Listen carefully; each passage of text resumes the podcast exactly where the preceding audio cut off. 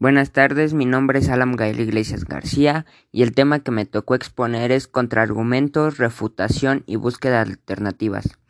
Los contraargumentos son argumentos que se dedican a buscar la forma de eliminar otro argumento inicialmente planteado.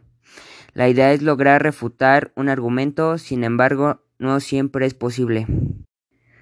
Refutar es, el proceso en el cual mediante un argumento o contraargumento se llega a refutar otro argumento ya planteado, es decir, se logra buscar destruir el argumento. La búsqueda de alternativas es el proceso en el cual busca desarrollar argumentos, contraargumentos e ideas que permitan llevar a un... Sus características son debe caracterizarse por agudeza e ingenio para entender la posición del otro para ello tiene los siguientes principios. Exige una posición clara, ya que confronta dos perspectivas de un mismo tema, exigiendo suma precisión, o sea, poseer claridad de ambas posturas y definir la opinión propia.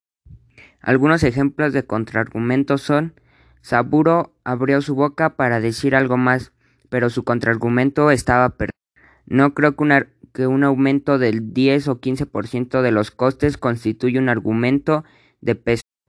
La afirmación de que en determinados estados hay diversas regulaciones o problemas es más un estímulo que un contraargumento para el informe Lanoye. No creo que sean malas personas, pero creo que el papel de gobierno y nuestro papel como consumidores pueden venir y hacer el contraargumento también.